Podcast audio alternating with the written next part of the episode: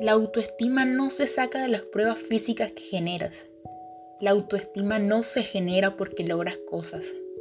Porque entonces, ¿qué fue primero? ¿El huevo o la gallina?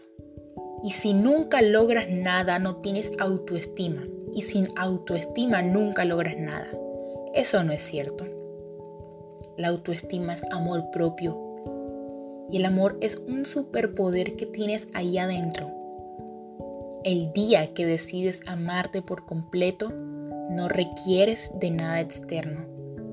No hay magia que hacer. No hay nada que conseguir. Ese es el grave problema que la gente quiere construir su autoestima en base a sus logros. Entonces necesito ciertos logros para agarrar autoestima, para generar otros logros. Claro que no. Y si hay un fracaso, entonces se te desinfla la autoestima. Perciben arrogancia de mí y te juro que no es arrogancia. Yo no me siento mejor que nadie es amor propio.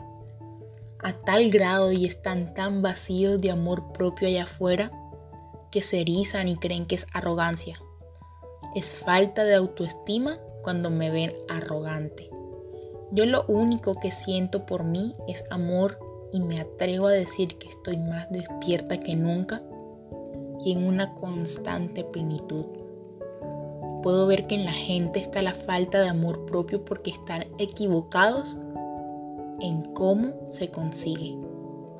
Tú no necesitas una base sólida, no necesitas un logro para saber quién eres. Un día decidí amarme y quedarme, y amarme como soy, sin una nariz perfecta, sin una bonita sonrisa.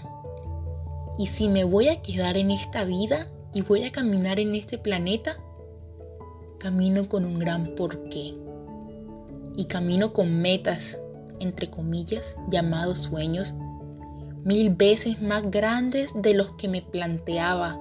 Y si nunca llego, yo ya sé quién soy. Y yo ya me quedé porque me amo y no porque quiero llegar a ningún lado.